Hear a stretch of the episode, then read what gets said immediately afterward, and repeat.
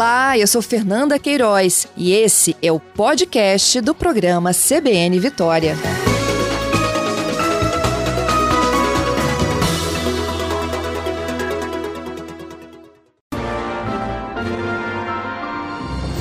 CBN Eleições 2022.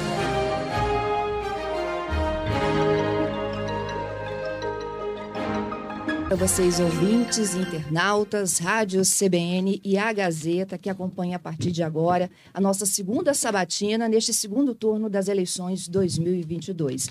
Iniciamos ontem essa nova rodada com os candidatos que estão no segundo turno, na disputa para o governo do Estado. Já passou por aqui o candidato do PL, Carlos Manato, de 10 às 11 da manhã. E hoje, conforme regra de sorteio, nós recebemos o atual governador, que é candidato à reeleição, candidato do PSB, Renato Casagrande.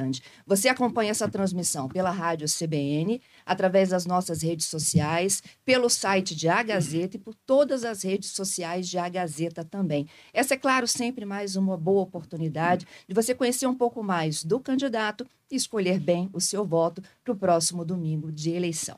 Meu bom dia ao candidato presente. Bom dia, Casa Grande. Bom dia, Fernanda. Bom dia, Abdo. Bom dia, Letícia. Bom dia, Leonel. E bom dia a todos que estão nos acompanhando. É. Nesta sabatina, eu conto mais uma vez com a participação dos nossos colunistas da Gazeta, Leonel Ximenes, Letícia Gonçalves e Abdo Filho.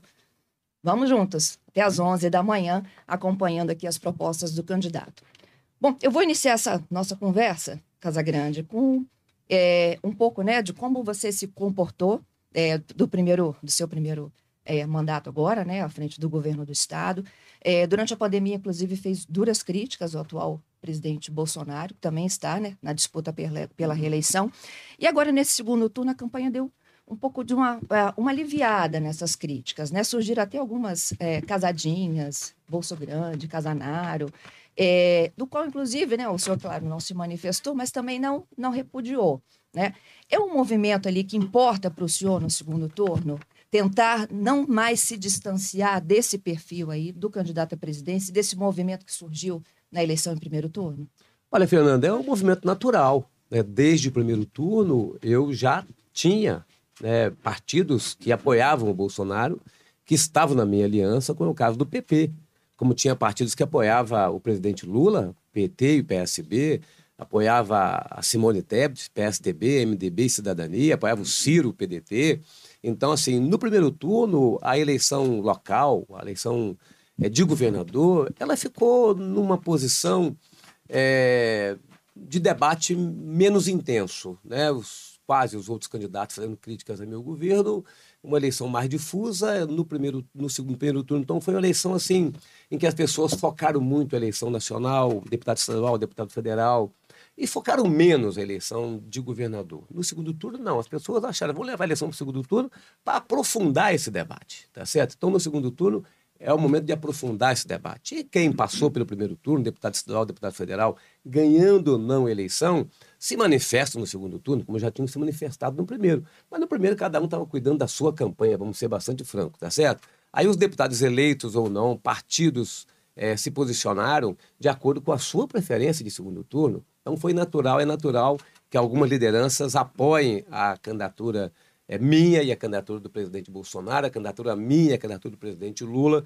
E essa é, naturalmente, a, assim, as, as, os debates que eu fiz com o presidente é, Jair, Bolsonaro, Jair Bolsonaro na época da pandemia foram debates relacionados à condução da pandemia, tá certo? Assim, e debates respeitosos que nós fizemos, nunca vocês me viram atacando e baixando a crítica ou reduzindo a crítica a níveis, a níveis baixos com relação ao presidente Bolsonaro, nem qualquer outro presidente. Eu governei com a presidente Dilma também, foi da mesma forma, tá certo? Assim, e essa é uma diferença clara que tem eu, entre eu, é, entre a minha pessoa, o meu comportamento e o comportamento do meu adversário.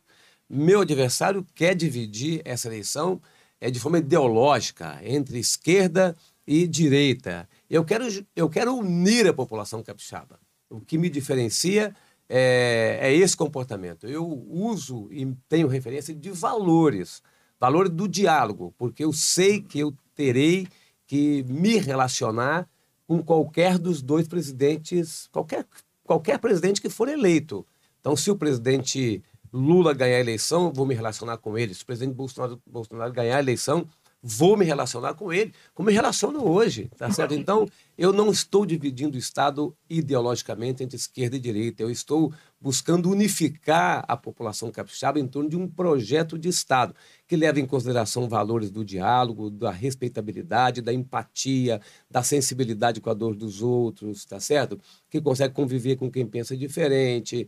Então, essa é a grande diferença. Eu quero unificar o Estado do Espírito Santo e o meu adversário e as lideranças do meu adversário querem dividir o Estado do Espírito Santo e isso é muito ruim. E a gente vai ter que fazer, passada a eleição, a população me dando a honra de ganhar a eleição, é continuar fazendo isso para unificar o nosso Estado. O presidente da República que ganhar a eleição terá que fazer isso, amainar o ambiente, harmonizar um pouco, para a gente poder gerar mais oportunidade para os brasileiros e nós aqui gerarmos mais oportunidade para os capixabas. Leonel? Bom dia, candidato. Bom dia a todos que nos acompanham na sabatina. Candidato, nós divulgamos recentemente, logo no começo do segundo turno, é, que seu filho enviou para um amigo, via WhatsApp, uma figurinha do senhor com o presidente Bolsonaro, com a legenda Casanaro. Até pegou esse termo ao longo da campanha. queria saber do senhor o seguinte: por que ele fez isso? Isso não prejudicou o relacionamento do senhor com o PT, que o apoia aqui no Espírito Santo? Ou foi uma estratégia pensada para o senhor absorver também os votos do presidente Bolsonaro aqui no Espírito Santo? Meu filho fez essa manifestação, Leonel, num grupo particular de poucos amigos, de um grupo pequeno de amigos que ele tem. Ele achou curioso, porque ele recebeu esse vídeo. Eu também recebi esse vídeo, não sei de onde veio, não sei quem fez, tá certo? Como eu disse, são manifestações espontâneas. Isso não atrapalhou em nada a minha relação com o Partido dos Trabalhadores, a minha conversa né, com os partidos da minha aliança é uma conversa clara. As pessoas sabem que eu sempre é, fui respeitoso com quem com quem, com quem pensa igual, com quem pensa diferente, com quem governa o Brasil. Vocês nunca me viram desrespeitando qualquer presidente da República. Eu posso discordar, discordo com, com respeito. Agora, é preciso a gente compreender que esta eleição, até pela meu, pelo meu jeito de poder dialogar com todo mundo, eu tenho apoiadores, muitos apoiadores né, que votam em Casagrande e votam em Bolsonaro. E os apoiadores que votam em Casagrande e votam no presidente Lula, tá certo? Isso é da política brasileira, porque as pessoas sabem que quem vai governar o Estado do Espírito Santo não é o presidente da República. Quem vai governar, quem vai pagar o salário, quem vai pa pagar os fornecedores, quem vai fazer a obra. Né? Tem gente que acha né, que o presidente da República vai governar o Espírito Santo. Não vai. Tá certo? Então é preciso a gente compreender que as pessoas não podem, não devem votar em número, tem que votar em projeto, analisar a vida de cada um. É fundamental isso. Você vê que aqui do nosso lado, aqui no Rio de Janeiro, né, os cariocas entraram numa aventura e elegeram o Witzel, tá certo? E a eleição do Witzel fez com que as milícias tomassem mais conta das comunidades ainda, e um ano e meio depois, dois anos, eu acho, tá certo? ele estava afastado né, do governo do Estado. Então, assim, é bom que a gente não entre numa aventura. É bom que a gente não retroceda, é bom que a gente não dê passos errados, é bom que a gente conheça os candidatos e os projetos, tá certo? Então, por isso que eu tenho voto né, é, vinculado ao presidente Lula, meu partido está ligado com o presidente Lula, mas tem votos também de gente que vota no presidente Bolsonaro, até porque eles sabem da minha capacidade de dialogar, estão vendo o resultado do meu governo. Meu governo, modéstia à parte, gente, é um governo de muito resultado tanto em obras quanto em programa, é um governo respeitado. Nós conseguimos construir nesse Estado, nesses últimos anos, eu, é, as lideranças políticas que passaram por aqui, todas elas, nós tiramos o Estado das mãos do crime organizado. Esse Estado, na época da Lecoque, era o Estado mais violento do Brasil. Hoje é o 13 terceiro. Mas o, o que diferencia é que nós tiramos o crime organizado das instituições. Hoje as instituições combatem o crime organizado. Esse Estado ele era desorganizado administrativamente, financeiramente. Hoje é um Estado organizado, respeitado no país e, no, e pelos capixabas como o Estado mais organizado do Brasil. Então, para construir é demorado, para destruir é num piscar de olhos. Tá certo? Então é bom que a gente possa compreender isso. Quem vai governar o Estado do Espírito Santo é o governador, não é o presidente da República. Eu vou somar esforços com qualquer que seja o presidente da República para a gente poder governar bem e continuar governando bem e melhor ainda esse Estado. Letícia? Governador, bom dia, bom dia a todos que estão nos ouvindo e nos vendo. É, eu compreendo que, em relação ao primeiro turno, é normal que se mude a estratégia no segundo turno. Como se diz, é uma nova eleição. Tanto a campanha do senhor quanto a campanha do Manato fizeram modificações aí nas estratégias. Mas uma coisa que me chamou a atenção particularmente é um vocabulário que o senhor tem usado que não me recordo do senhor ter usado antes, não só no primeiro turno, mas no decorrer da, da sua vida pública. Senhor tem dito, por exemplo, a bandidagem não vai se criar aqui. Recentemente, também, em entrevista à TV Gazeta, o senhor disse: os bandidos do Espírito Santo ou fogem daqui ou serão presos ou vão para o IML. Num discurso bem mais belicoso, agressivo, digamos assim. O senhor modulou esse discurso também para a campanha no segundo turno? Não, é o discurso que eu tenho feito, assim, pode ser que eu não tenha feito uma declaração dessa pública, assim, para a imprensa, e agora tudo que a gente fala, de fato, tem mais repercussão, mas, de fato, assim, a gente precisa ser duro com a bandidagem mesmo, porque nós não vamos deixar eles se criarem aqui mesmo. Então, para nós, é importante que a gente possa reafirmar o nosso compromisso com o combate ao crime porque nós não temos muitas vezes a condição de impedir que um desafio se apresente à nossa frente.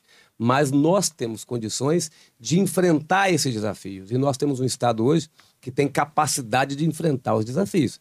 Na área da segurança pública, por exemplo, nós enfrentamos desafios com grande repercussão, até desafios alinhados esses últimos anos, esses últimos dias, até que surgiu suspeitas por que tantos eventos né, surgiam nesse, nesse momento é, no estado do Espírito Santo, mas nós enfrentamos, resolvemos todos. Só não conseguimos resolver, naturalmente, que lamentamos muito a morte de dois jovens policiais, mas resolvemos, encontramos quem executou esses policiais. Então, mostra a mudança que esse Estado teve da época em que o crime organizado comandava essas instituições, a diferença agora e o papel, a capacidade que os nossos policiais têm de fazer esse enfrentamento. Todos os episódios usando, usando né, aparelhos tecnológicos, instrumentos tecnológicos novos que nós aplicamos e que com menos de 24 horas todos os episódios resolvidos pelas nossas forças policiais. Então, a nossa mensagem é essa mesmo, tá certo? Assim,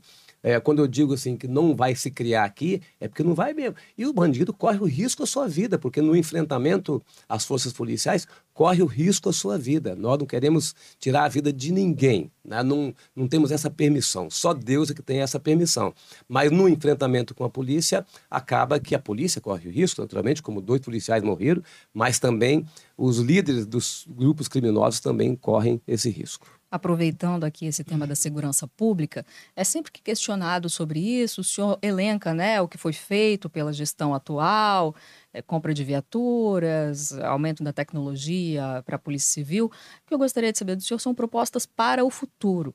Num eventual segundo mandato, o que, que o senhor faria de diferente na área da segurança pública. que eu vou fazer? Candidato, desculpa, eu queria até complementar, então, já que a gente entrou na, na, na pergunta que é propositiva, né, da gente falar de propostas para 2023. Complementando, o senhor falou muito né, de enfrentamento ao crime organizado, dos avanços que o Estado teve, né, desde a famosa missão especial né, de combate ao crime organizado aqui no Espírito Santo.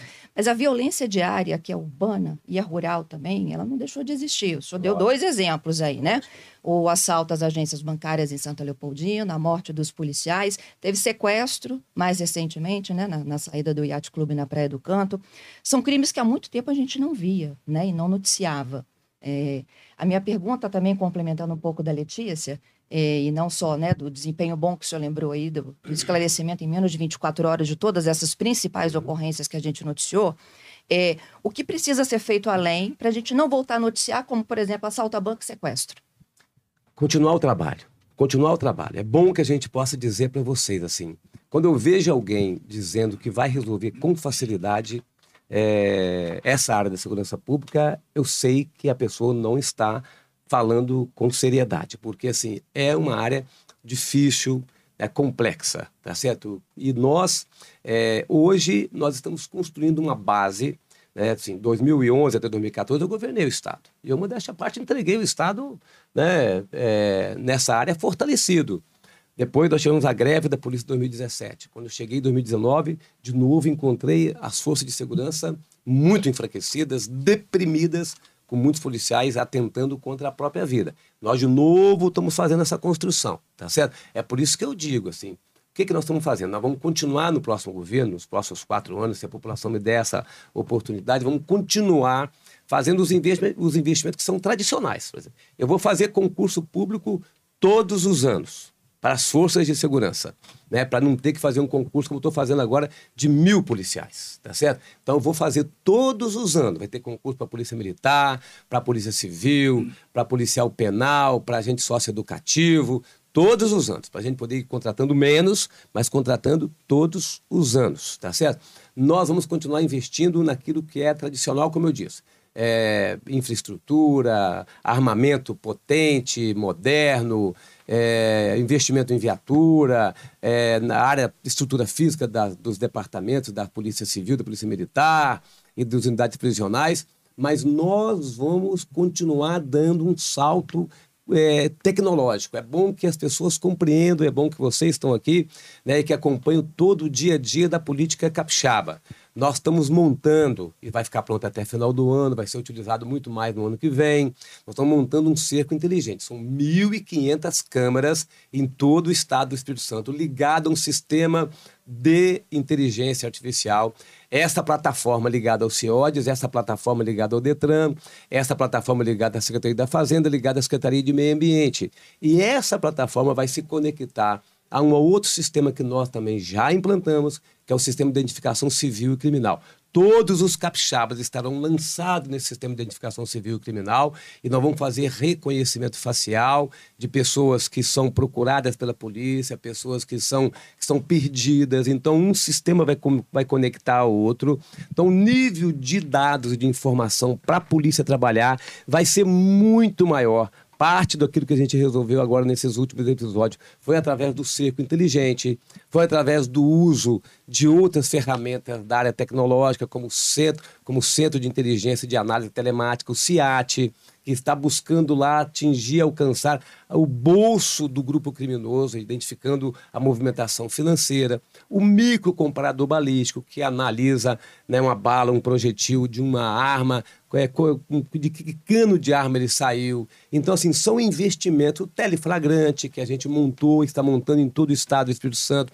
Então, isso, Letícia, nos próximos anos, vai ser a grande mudança a mudança, a polícia vai continuar com a sua ação tradicional, ninguém vai dispensar o policial, mas nós estamos migrando né, para uma, uma ação de, de incorporação tecnológica que vai reduzir muito a impunidade. Quando você reduz a impunidade, você, de fato, também reduz a prática do crime, porque o, o crime fica com risco maior de ser praticado. E a gente vai resolvendo. É bom que a gente diga que, apesar de toda a sensação de insegurança, os indicadores de criminalidade estão caindo agora de 2019, 20, 21 e 22, é o menor número de homicídios da história, da contabilidade, da série histórica de homicídio no estado do Espírito Santo.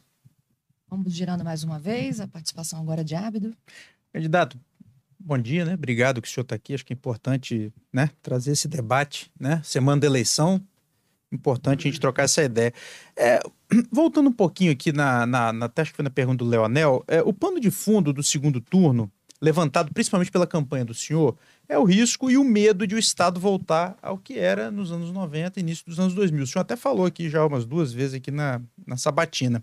Muito diz é pelo fato de, pela primeira vez desde 2002, o revezamento entre o senhor e o ex-governador Paulo Artung está sob ameaça, né? É, de fato, tivemos avanços e existe o receio de uma parcela relevante da sociedade. Mas o fato é que o senhor se encontra hoje numa disputa dura pela reeleição. Tem alguma autocrítica a ser feita? Onde é que o senhor errou? Embora a gente tenha reconhecido os avanços, o senhor hoje enfrenta uma disputa dura no segundo turno. Você poderia Sim. complementar, governador? Só, só pode responder, por gentileza. É, a campanha do senhor estava preparada efetivamente para o segundo turno? O senhor teve uma sensação aqui de surpresa, de decepção, porque o seu governo tem tido níveis de, de aprovação altos, as pesquisas mostram, mas mesmo assim não foram esses níveis não foram suficientes para garantir a vitória do senhor no primeiro turno. Houve decepção, surpresa? O que aconteceu exatamente? Olha, a gente tem que. A gente tem que sim. As pesquisas indicavam a possibilidade de eu ganhar no primeiro turno. Vocês nunca me viram dando de qualquer declaração arrogante de que eu eh, poderia vencer a eleição no primeiro turno. tá certo? Eu sempre tive os pés no chão. Eu tenho uma característica, às vezes é qualidade, às vezes é defeito, de ser humilde, assim, em todas as avaliações que se referem à minha pessoa. Então, assim, eu sempre tive o pé no chão, porque eu sinto, eu sou, tenho pele de, de política, eu sinto as coisas na rua, e a gente sabia que a política nacional, de fato, tem uma influência forte na política local. Sempre teve, mas nessa eleição, 2018, 2022, mais. Eu não acho que nós erramos em, na condição da, da, da, campanha, até porque nós tínhamos dados que davam né, uma vantagem para nós. Como nós terminamos a eleição em vantagem, em primeiro lugar na campanha, a gente não teve erro na condução da campanha. O governo é um governo bem avaliado, tá certo? Assim, é preciso chamar agora no segundo turno, mas a população diz o seguinte: eu quero um segundo turno. População, eu quero, quero debater melhor né, o segundo turno. Tá? A população deu esse recado. Tá? A gente tem que compreender e entender a soberania da vontade popular, tá certo? Então, assim, no segundo turno, então, é isso, é fazer esse confronto, porque nós corremos um risco, de fato, de ter retrocesso. Assim, não sou eu que estou dizendo. Os próprios bispos escreveram sobre isso. As pessoas falam sobre isso. É, e também, assim, a vida do adversário fala sobre isso.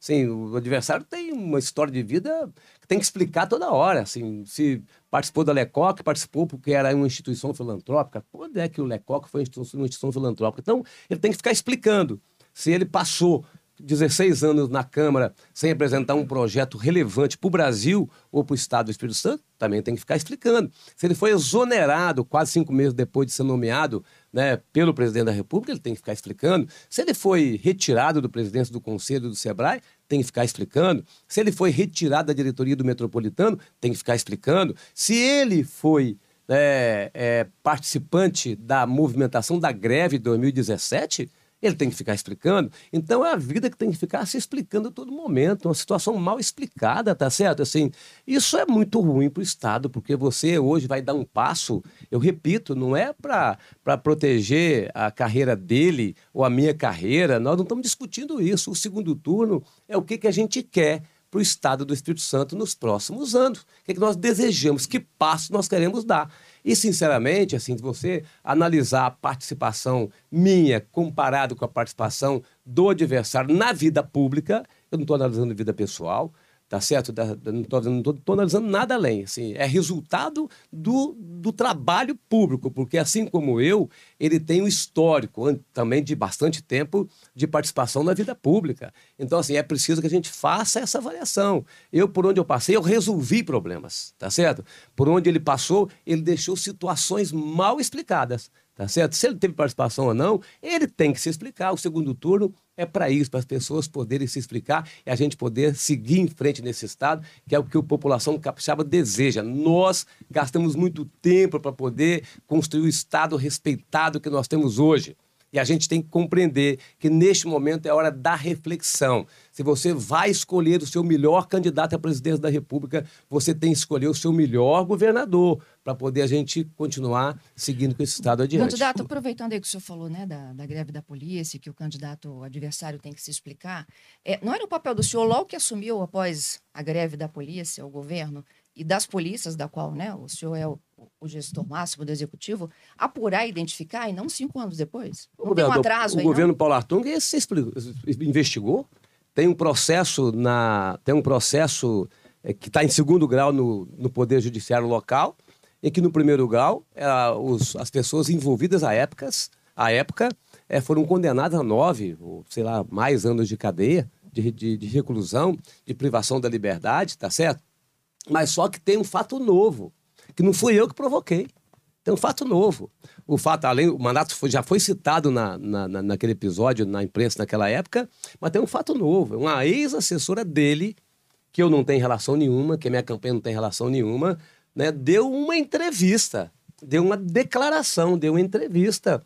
É, esse é um fato novo que existe neste episódio. Então, todos os momentos, o candidato tem que se explicar se explicar, se explicar, se explicar, não participou, participou. Tá? Você tem uma declaração, um fato novo que teve, que na época não existia. Govern... Esse fato novo. Governador, o, o, tem uma, um, um, ator relevante dos últimos 30, 40 anos da política capixaba, que é o ex-governador Paulo Artung, que ainda não se colocou nesse processo.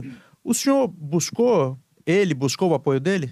Eu acho que o, o ex-governador Paulo Artung tem maturidade, tem res, responsabilidade para saber o que faz no processo eleitoral. Fica muito ruim a gente ficar, é, pela dimensão, pelo tamanho da liderança dele, a gente ficar é, fazendo qualquer nível de articulação. Ele está acompanhando naturalmente e vendo o que está acontecendo no Estado. Governador, o senhor mencionou aí a questão da, da greve da PM, é, num tom crítico em relação ao fato né, do que o senhor aponta aí, dessa entrevista recente, que diz que supostamente o Manato estava por trás da greve, não como um incentivador, como a imprensa noticiou lá atrás, mas também como um, um, chefe, um líder disso tudo. E o senhor também ressaltou, até num debate recente, é, como que essa greve da, da PM prejudicou o comércio, com prejuízo de milhões, enfim, prejudicou a população, mais de 200 mortos em menos de um mês. Mas o senhor, logo que assumiu o governo em 2019, o senhor concedeu a anistia administrativa justamente aos policiais militares que eram suspeitos de participar da greve. Não é uma contradição, então, agora, o senhor questionar o seu adversário sobre isso? Se o senhor também anistiou os policiais? De forma alguma, de anistia administrativa, não criminal. Anistia administrativa, para eu poder é, ter ambiente para poder retomar uma certa normalidade nas forças policiais. São 2 mil policiais com processos administrativos. E nós já tínhamos caído de 10.500 policiais para 8 mil policiais, tirando mais 2 mil policiais, ia ficar 6 mil policiais.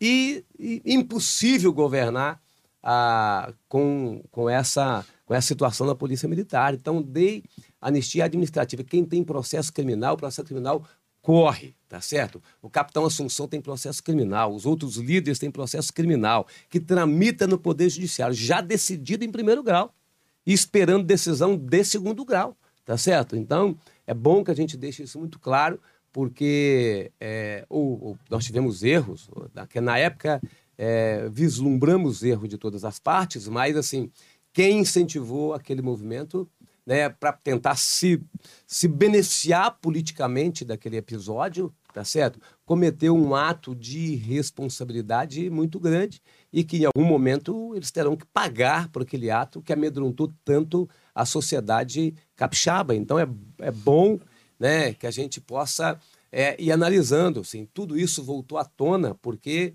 é a disputa que tem no segundo turno. E é por isso que eu falo assim, o adversário precisa, em todos os momentos, se explicar.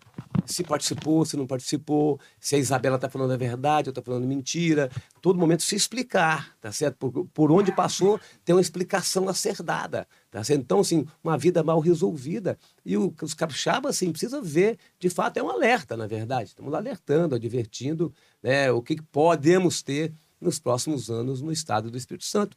É, essa é a história de cada um que está em jogo neste momento. Leonel? Candidato, ainda sobre essa questão da segurança pública, é, nós vivemos recentemente, no Espírito Santo, três grandes eventos é, muito graves na área de segurança, que já foi citado aqui. Foi o ataque a Santa Leopoldina, o ataque a ônibus em Vitória e na Serra, e depois o assassinato covarde daqueles dois policiais militares. A, sua, a avaliação da sua campanha sobre esses episódios. Foi uma grande coincidência, um período tão curto de tempo, pegando o final do primeiro turno, começo do segundo turno, ou só acha, a sua campanha acha que isso tem alguma, algum nível de articulação política por trás desses movimentos, ou pelo menos por parte desses movimentos?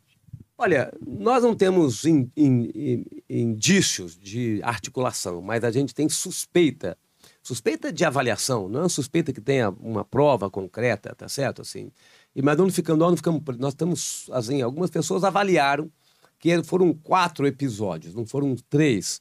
Né? Foi Santa Leopoldina, foi, foi, foram os ônibus queimados, foi a morte dos dois policiais, foi o sequestro de um, de um empreendedor aqui no estado que é, a polícia também resolveu muito rapidamente.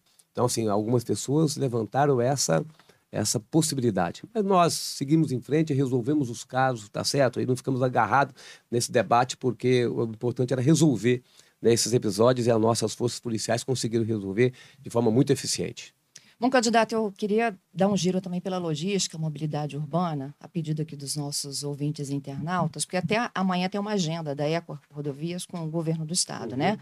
É, até para contextualizar um pouco os nossos ouvintes internautas, há um pedido de devolução da concessão que foi feito pela própria concessionária, né, que administra a BR-101 aqui no Espírito Santo, a Agência Nacional de Transportes Terrestres.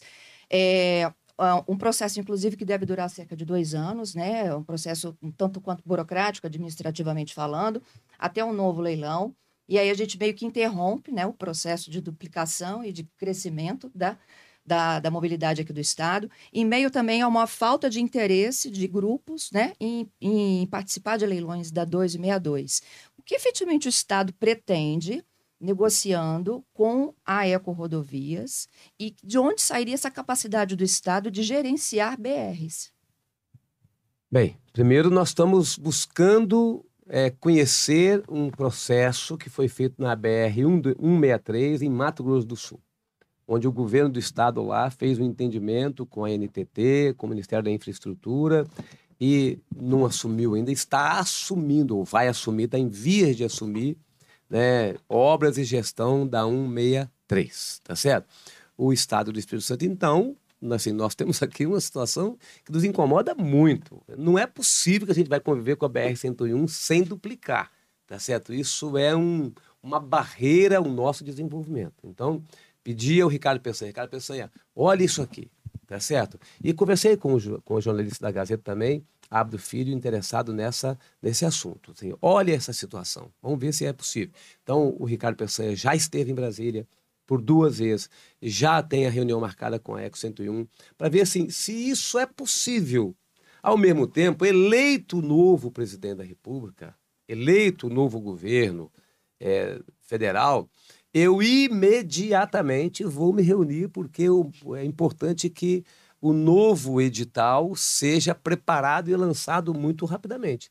Nesse tempo, tem alguma coisa que a gente possa fazer como governo para poder fazer algum investimento importante na BR-101? É essa construção que nós estamos fazendo. Qual é o formato, qual é o modelo, nós não sabemos ainda, mas é uma predisposição nossa, uma boa vontade nossa de um Estado organizado como o nosso. Então vocês veem de novo como é importante manter o Estado organizado, não ter nenhum risco, um Estado organizado como o nosso ter capacidade de discutir uma situação dessa. Vamos ver o tamanho desse investimento se a gente tem capacidade Mas é melhorar para privatizar depois? Sim, Porque a sim, sim, lógico. Com recursos... O Estado não quer assumir uma BR para ele. O Estado quer tentar agilizar obras, tá certo?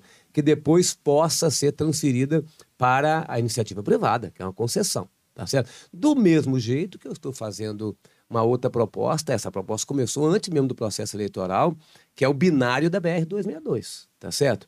Vocês sabem é, que a BR-262 hoje também é uma barreira ao desenvolvimento do turismo na região serrana do estado do Espírito Santo. Vocês sabem disso. E é uma barreira ao desenvolvimento de qualquer atividade econômica, de qualquer atividade de lazer, que se, se também que não leva à atividade econômica. Então, assim, se o governo federal não resolver rápido a forma de duplicar a BR-262, também é outro assunto na pauta logo depois da eleição, eu tendo a oportunidade de ganhar a eleição, né, o presidente que foi eleito, eu vou sentar para tratar desse tema. Mas eu já estou preparando o projeto do binário. Lá de quem passa Marechal Floriano, descendo para Viana, né, uma rodovia que entraria à esquerda e seria acoplada e ligada ao contorno de Viana. Contorno de Viana eu já tenho o projeto, eu já fiz o projeto. Contorno de Viana é desceu de, da região serrana, chegando ali em Viana, antes do sistema prisional de Viana, dobrou à direita e vai conectar a BR-101 lá no Seringal tá certo? Ali ela entra para dentro de Vila Velha e vai conectar a 388, que nós já estamos concluindo ela, tá certo? É que liga a região 5 de Vila Velha, rodovia do Sol, até a BR-101, a rodovia está quase pronta. Então, conectaria nesse contorno de Viana. Então, quem quem sobe para a região serrana subiria pela BR-262, quem desce da região serrana desceria pela, pela rodovia estadual. Tá certo? Um binário que se a, se a BR-262 não for resolvida rápido, nós vamos fazer essa obra, a obra que o governo do estado tem capacidade financeira para fazer. De onde viriam esses recursos? Recurso nosso. Porque nosso... da 262 são recursos da Renova, não é isso? Da 262, da 262, a 262 discutiu essa possibilidade, mas a Renova não teve acordo, uhum. nós não tivemos uhum. acordo com, é com as judicial. empresas, tá certo? Então tem, uma, tem um debate judicial agora aí tá certo? Mas a, essa, a, o binário seria uma rodovia estadual, recurso do Tesouro Estadual, recurso nosso. Primeiro turno os adversários me acusaram de ser responsável demais, de ter dinheiro em caixa, mas dinheiro em caixa é para fazer frente às obras que estão contratadas e para fazer frente a uma necessidade como essa, tá certo? Eu, eu, eu preciso ser responsável com o dinheiro da população. Tem uma outra obra, se me permitir falar dela aqui rapidamente, que essa já está com o projeto pronto, nós já temos dinheiro para fazer a obra, conseguimos no Banco Interamericano de Desenvolvimento, mas é uma obra que não está ainda divulgada, que é, nós já estamos fazendo o contorno de Jacaraípe, ali do terminal de Castelândia, em direção a Nova Almeida, já estamos ali paralela à rodovia do Sol, uma obra que está sendo feita.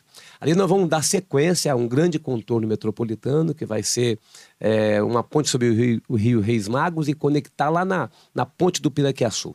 Então, um contorno de Jacaraípe, um contorno de Nova Almeida, de Praia Grande, de Santa Cruz, daquelas outras comunidades ali, né, para devolver para aquelas comunidades, devolver aos moradores e aos turistas daquela região litorânea e, ao mesmo tempo, ajudar no desenvolvimento, numa via expressa para o desenvolvimento, ligando né, aqui é, Laranjeiras na Serra até lá na ponte do Piraquiaçu, ligando aos portos lá de Aracruz. Governador, é, é, todos esses projetos que o senhor citou são importantíssimos e tomara a Deus que saiam do papel. Só que para fazer isso precisa de, como o senhor disse, dinheiro em caixa. O, lá no, no, Mato Grosso, quando, na 163, o governo do, do Mato Grosso, nos próximos três anos, está prevendo um investimento de 1 bilhão e 200 milhões de reais. Ao mesmo tempo que o senhor está tá colocando esses projetos aí, é, o senhor também tem anunciado renúncias fiscais o senhor vai baixar ICMS de gás natural, gás de cozinha, gás industrial. Ano que vem, o senhor mesmo já disse que vai ter um, por conta do teto do ICMS de combustíveis, telecomunicações, energia elétrica, um buraco de 1,6 bi no orçamento. Como é que essa conta vai fechar? Quanto que essa renúncia fiscal vai custar? É, não é muito não é muito complicado fazer isso no momento que todos os economistas dizem que 2023 é um ambiente meio nebuloso, não se sabe como é que vão estar a situação fiscal do país, não se sabe como é que vai estar a economia do país. Isso como é que o senhor, como é que o está enxergando essa situação? Esse é um equilíbrio perfeitamente possível, né, para um nível, é, para um nível de organização que nós temos no Estado do Espírito Santo. Até porque esses investimentos são investimentos que serão feitos durante quatro, cinco, seis anos, tá certo? Todos esses investimentos que a gente faz, né, a hora que você começa a fazer um investimento como esse aqui, é, do, da região norte, expandindo a região metropolitana até Aracruz, tá certo? Numa ligação, numa via expressa até Aracruz, é um investimento que começa, uma obra que começa no ano que vem, mas essa nós já temos dinheiro de financiamento do Banco Interamericano de Desenvolvimento. O binário, a gente começa a obra no final do ano que vem, início de 2024, uma obra que vai custar em torno de 200 milhões de reais. A BR-101 não sei, aí não sei o valor, então não posso, posso te dizer mas dependendo do valor, a gente tem condições sim de buscar financiamento. Por isso que é bom a gente ter hoje capacidade de financiamento. Nós, temos, nós somos o estado com o menor nível de endividamento, um dos menores níveis de endividamento do Brasil. Temos dívida é, líquida negativa hoje. O que nós temos de dinheiro em caixa permite que a gente pague toda a dívida. Tá certo? Então, por isso que o Estado precisa de. Por isso nós já contratamos, assim, os próximos quatro anos no Estado, em termos de investimento de obra de infraestrutura, com o financiamento que a gente tem, com o recurso que a gente tem, a gente está contratado, nós já, já estamos com os quatro anos contratados para fazer esses investimentos e outros. E vocês sabem, assim, nesse governo agora, nosso, nós estamos fazendo muitos investimentos, muitos, tá certo? Muitos investimentos em programas na área social, mas muitos investimentos na área de infraestrutura. Só você olhar um pouco a região metropolitana que você vai ver o que, é que nós estamos fazendo, tá certo? Então, e nós vamos ampliando isso, até porque vai gerar emprego, vai gerar oportunidade. Então, o Estado que se organizou e que a gente vai mantê-lo organizado. As renúncias que a gente faz são renúncias que estão dentro do nosso planejamento, dentro daquilo que a gente pode fazer, né? mantendo nota A na gestão fiscal, mantendo o equilíbrio. Você vê que a gente manteve nota A na gestão fiscal em época de pandemia. Né? A gente não descuida da gestão fiscal para a gente poder ter dinheiro para investimento. Quanto que vai custar essa renúncia do gás industrial, GNV e... Em torno de 100 milhões de reais por ano, tá? aproximadamente. Bom, mais uma rodada, Letícia? Governador, mudando aqui um pouco né, do nosso tema da nossa conversa, um dos temas da, dessa eleição, tanto nacional quanto local, tem sido corrupção. A gente sabe que muitas vezes esse tema é usado de forma até de bravata, mas é um problema real que existe no Brasil. Em relação aqui ao Espírito Santo, é, diversas vezes é mencionado, lembrado aquele caso do ex-secretário da Fazenda, Rogério Pegoretti, que foi preso já quando não estava mais no governo por suspeita de participação em fraude fiscal. Eu sei, o senhor já mencionou isso, a gente também já noticiou que ele foi preso numa operação realizada pela própria Cefaz, pela própria Secretaria da Fazenda, que ele havia comandado, em parceria com o Ministério Público. O que eu gostaria de saber do senhor é o que o senhor pretende fazer, se reeleito, para não só é, prender essas pessoas ou descobrir essas fraudes, mas para que elas não aconteçam. Letícia, eu vou repetir, eu sei que você já ouviu essa resposta minha, mas eu, às vezes as pessoas que estão nos ouvindo não têm ouvido ainda. A gente está falando aqui para quem está nos acompanhando pela CBN. Eu não tenho compromisso com eu. Quando eu contratei o Rogério Pegoretti, ele era, como é até hoje, um servidor do Tribunal de Contas, sem nenhuma passagem de qualquer suspeita de desvio, tá certo? Se ele cometeu erro ou não, ele vai responder na justiça. Então, assim, na hora que eu contrato alguém, eu analiso a vida da pessoa. Então, agora, se a pessoa, por alguma razão, é no poder, ele cometeu algum ilícito, eu não tenho compromisso com esse tipo de comportamento. Assim, eu sempre busco é, usar a minha prática, a minha conduta como referência. Eu já estou na política há muito tempo. Toda qualquer suspeita que recaiu sobre a minha pessoa não seguiram em frente e foram arquivadas, porque eu procuro dar um exemplo, tanto naquilo que é a minha vida, né? minha vida de simplicidade, minha vida da família. As pessoas conhecem a minha família, conhecem meu jeito de fazer política, conhecem meu jeito de conduzir uma vida com simplicidade.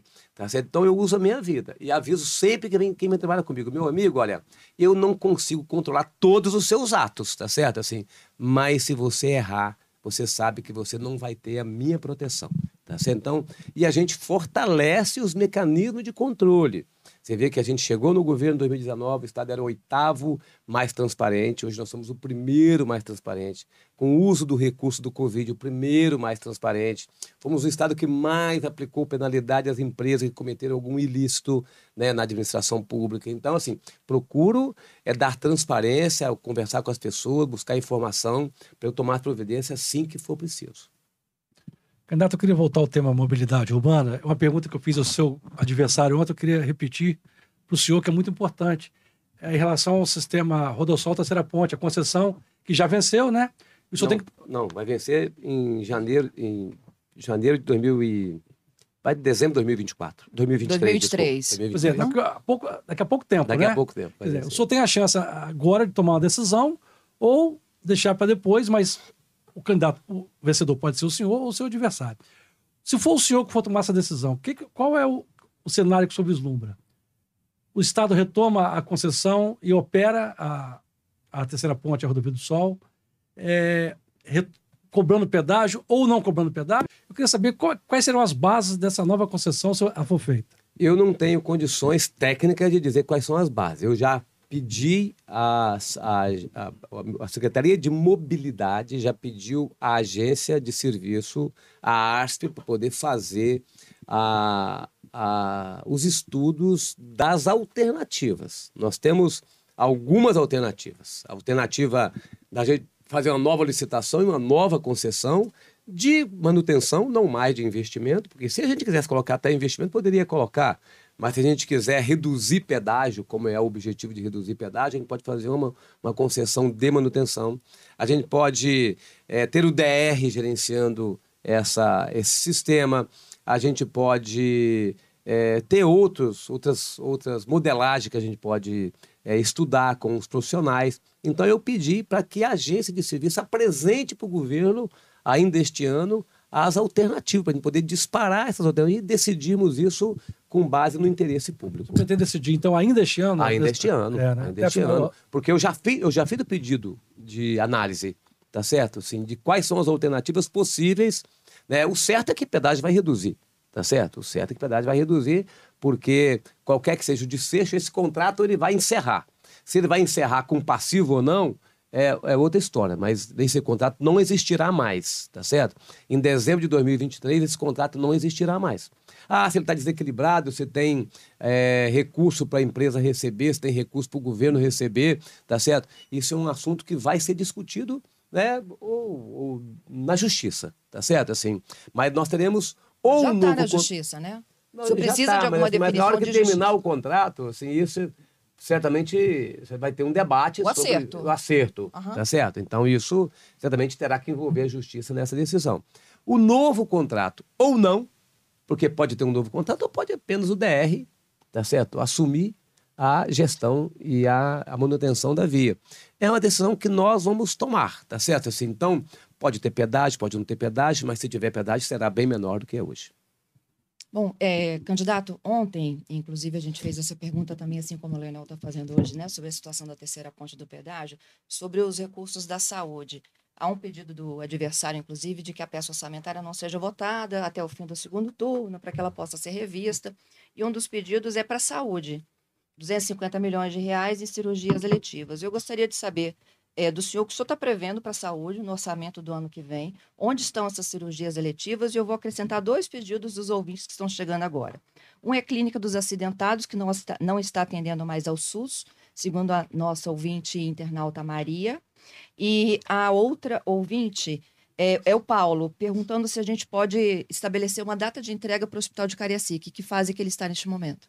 Muito bem. A Clínica dos Acidentados é um hospital particular, privado, tá certo? Ah, ah, Eu compreendo que não deve ter sido fechado um entendimento entre a Secretaria de Saúde e a clínica. Não tem essa resposta, assim, por que, que não está prestando serviço.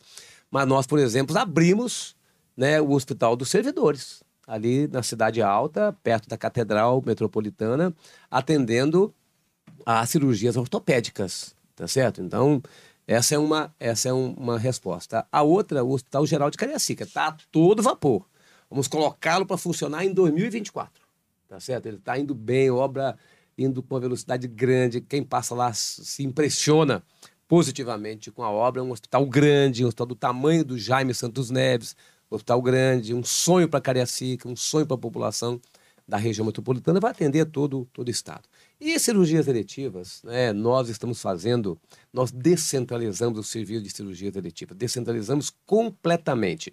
Eu já disse para vocês aqui, mas também para o, o ouvinte, para quem está nos acompanhando, nós vamos fazer a micro-regionalização da saúde em 2020. Né, mas a pandemia não permitiu que a gente fizesse. Então, nós começamos a fazer agora em junho de 2022. Então, nós fortalecemos todos os contratos com os hospitais filantrópicos, todos eles. Todos eles. Nós estamos investindo hoje nos hospitais filantrópicos 1 bilhão e 200 milhões de reais por ano né, para poder fazer o atendimento de urgência e emergência. Todos eles fazem cirurgias eletivas, todos eles. E todos eles prestam serviço de consulta e de exames. Mas não só os hospitais da região metropolitana, do governo do estado ou filantrópico. Todos os outros hospitais. Nós fizemos um novo contrato com o Hospital Rio Doce de Linhares. A nossa impossibilidade de seguir em frente com o Hospital Geral de Linhares, pelas questões políticas locais, nós fizemos então um contrato de 85 milhões de reais por ano com o Hospital Rio Doce para resolver todos os problemas daquela região. Nós começamos a fazer cirurgias eletivas agora em São Gabriel da Palha, no Hospital Santa Rita, um hospital filantrópico de São Gabriel da Palha, para atender cinco municípios daquela região. Já fazemos cirurgias eletivas no Roberto Silvares, em São Mateus, no São José, em Colatina, no Silva Vida de Colatina. Fizemos novos contratos também com os hospitais do sul do estado, de Itapemirim, Santa Casa de Cachoeiro, Hospital Infantil de Cachoeiro, Hospital Evangélico de Cachoeiro. Começamos agora a construir o Hospital do Câncer, lá no Hospital Evangélico de Cachoeiro do Mirim. Abrimos um novo hospital, que é o Aquidaban, em Cachoeiro do, do Itapemirim. Fizemos novos contratos com a Santa Casa de Iguaçuí, com a Santa Casa de Iuna e com o Hospital Padre Máximo de Venda Nova do Imigrante. Então, todo o serviço hoje está regionalizado na prestação de serviço das, da, dos serviços todos, inclusive de cirurgias eletivas, porque todos esses hospitais fazem cirurgias eletivas e a gente aplica muito mais de 250 milhões de reais por ano na, na realização de cirurgias E eletivas. com todos esses convênios, há possibilidade, então, de se zerar essa fila de espera por cirurgias Nós eletivas? vamos, nós vamos, este ano, que a gente está implementando, o processo de implementação, e até final do ano que vem, zerar filas de. Zerar, quando a gente fala zerar, é, assim, é uma expressão, porque assim, catarata, por exemplo. É, quando a pessoa diz quando a pessoa faz cirurgia de catarata, ela tem que dar muito. Ela tem que ficar muito feliz, porque ela chegou a uma certa idade, tá certo? Então, é, a gente faz tudo que tem que ser feito, mas logo entra de novo uma nova necessidade de pessoas que, que precisam. Mas, sim, mas resolver passivos que estão aí há mais tempo, até ano que vem, todos esses passivos resolvidos com a implementação que a gente fez a partir de junho deste ano. Tanto de consulta, como de exame, como de cirurgias eletivas. Vai, assim, vai parar a, o transporte sanitário de lá para cá, vai reduzir mais de 90%. Algumas especialidades, algumas especialidades só tem aqui na Grande Vitória. Você não consegue profissional para algumas especialidades para ir para o interior. Então tem algumas coisas que vai precisar continuar a vir para cá. Mas mais de 90% nós vamos, sim, mas mais de 90% nós vamos resolver na região do cidadão, da cidadã. Eh, governador, a gente tem um problema grave é, de educação. É, e a pandemia piorou essa situação. A gente tem um problema de creche, temos um problema no ensino básico, temos um problema no, funda no, no ensino médio, que é de competência do governo estadual, que é a questão da evasão. E temos também um problema no profissional, né? O, a, a, parte técnica, o empresariado reclama muito que tem vaga, mas não tem profissional para trabalhar. É, é claro que se formos pegar a obrigação do Estado, a obrigação é o ensino médio, mas o Estado tem poderio e pode ajudar tanto na parte do, do, do, profissionalizante, do técnico, como na parte, os municípios, né, com as creches e com o ensino básico. O que, que o senhor vai fazer, é, caso o senhor seja eleito, para a gente recuperar esse terreno perdido? A gente já viu uma situação ruim, mas a pandemia piorou a situação educacional. Como é que a gente recupera esse tempo perdido? O que, que o senhor vai implantar se o senhor for eleito para o Estado para em 2026, quando a gente já tiver num outro debate, falar, poxa, pelo menos alguma coisa aconteceu aqui nos últimos quatro anos que a nossa educação melhorou. Tanto do ponto de vista da educação básica, do ensino médio, mas como também da, da profissionalizante. Né? O mundo está mudando muito rápido. Bem, Abdo, é difícil a gente falar o que vai fazer sem falar o que está fazendo quem está no governo. Né? Quem não governou pode falar sim o que vai fazer somente. É, mas nós, assim, vamos abrir para frente né, o compromisso nosso de abrir mais 100 escolas em tempo integral e todas as nossas escolas com educação de tempo integral ter formação profissional. Nós vamos financiar mais 100 creches, financiamos 100 agora, vamos financiar mais 100 creches para os municípios. A gente está hoje no Pacto pela Aprendizagem do Estado do Espírito Santo que é um pacto que, de mãos dadas, o governo do Estado e o governo municipais, nós estamos fazendo um investimento muito forte, seja na infraestrutura, seja na formação de professores, na produção de conteúdo e seja na educação em tempo integral. Nós estamos financiando, a gente paga 3 mil reais aluno ano para o município que quiser avançar na educação em tempo integral. Então, nós já temos diversas escolas dos municípios financiadas por nós. Ao mesmo tempo, nós estamos abrindo mais cinco escolas é, estadual de educação profissional. Nós temos hoje duas escolas. Nós temos a escola de Vila Velha, Vasco Fernando Coutinho, e temos a escola de João Neiva. Nós vamos abrir lá no hotel de Guarapari, né, uma escola de turismo, tá certo? Rádio. Rádio Hotel, obrigado, Fernando. É, Rádio Hotel. Nós vamos abrir lá no Colégio Emílio Nemer, em Castelo, uma escola também é, profissionalizantes. Nós vamos abrir em Una, vamos abrir em Afonso Cláudio. Então, assim, nós teremos mais escolas é, de ensino profissionalizante. Estamos fazendo uma parceria com o Senai. Já temos hoje 400 alunos do ensino médio é, se profissionalizando no Senai, cursos na área industrial, né, para a gente poder é, também esse aluno sair formado no ensino médio com uma profissão.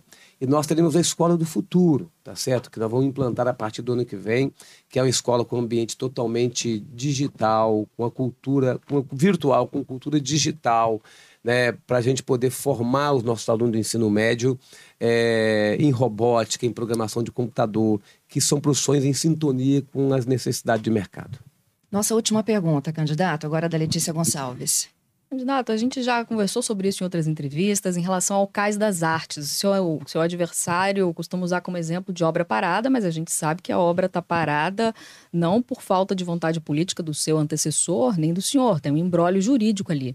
E o senhor já disse que estava pensando em fazer uma concessão para a iniciativa privada, fazer alguma parceria com a iniciativa privada e que isso poderia ser feito ainda este ano. Isso avançou alguma coisa? Avançou, avançou. A gente avançou sim está avançando no, no, debate, porque, de fato, aquela obra está parada, porque no início de 2015, a empresa ah, o governo rescindiu o contrato com a empresa, a empresa entrou na justiça e criou esse emaranhado jurídico. E aí, assim, só tem dois caminhos. Ou a gente faz um entendimento três caminhos. A gente faz um entendimento na justiça, acompanhado pela justiça, é, um acordo na barra do juiz lá, tá certo? É, numa reunião com o juiz, com o Tribunal de Contas, Ministério Público, tá certo? A gente faz um acordo para a empresa retomar a obra, ou a gente é, deixa essa briga na justiça, a gente licita de novo para concluir a obra, ou a gente faz uma concessão. Então, assim, nós estamos trabalhando primeiro com acordo e com a concessão, tá certo? Esse processo todo deu uma esfriada porque é, o processo eleitoral chegou e todo mundo quer, então, esperar o processo eleitoral para a gente poder retomar essas ações. Tá? Mas isso não parou.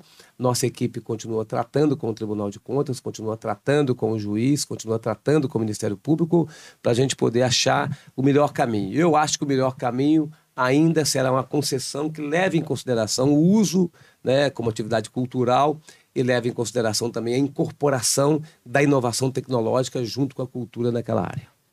Bom, candidato, 10 horas e 58 minutos, senhor tem um minuto para se dirigir ao eleitor que está acompanhando a gente pela Rádio CBN, pelo site de A Gazeta e por todas as redes sociais aqui da Rede Gazeta, para dizer por que deve votar no senhor nesse segundo turno. Muito bem, obrigado a vocês, né, que estão me deram a oportunidade de conversar aqui com o cidadão, a cidadã capixaba. Eu, de fato, quero é, ser governador por mais quatro anos, não para ser uma continuidade desse governo, para a gente aproveitar tudo de bom que a gente tem nesse governo e a gente poder melhorar ainda mais nos próximos quatro anos. Quero que vocês votem em mim, não, só, não somente por aquilo que eu fiz ou estou fazendo, mas por aquilo que eu vou fazer.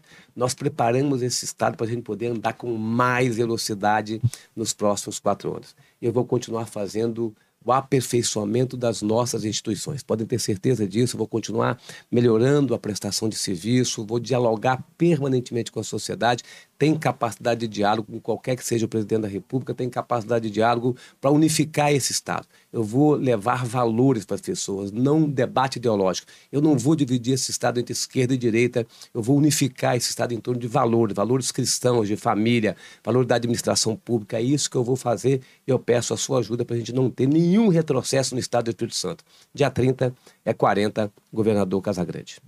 Obrigada, candidato, pela participação. Obrigado aos meus colegas vencemos mais uma sabatina. Já fica o nosso convite, né? Que na próxima quinta-feira tem um debate ao vivo a partir das 10 da noite com os dois candidatos que seguem neste segundo turno, esperando pelo seu voto no domingo de eleição, eleições de 2022. Um debate que vai ter um pool de cobertura, Rádio CBN, TV Gazeta, G1 e a Gazeta. Essa, então, sim, é a última oportunidade para você conhecer quais são as propostas dos candidatos para o seu domingo de eleição. Obrigada pela companhia nesta manhã e a gente se encontra na quinta noite e também no domingo. Cobertura completa é aqui conosco, na Rede Gazeta, a maior e melhor cobertura das eleições.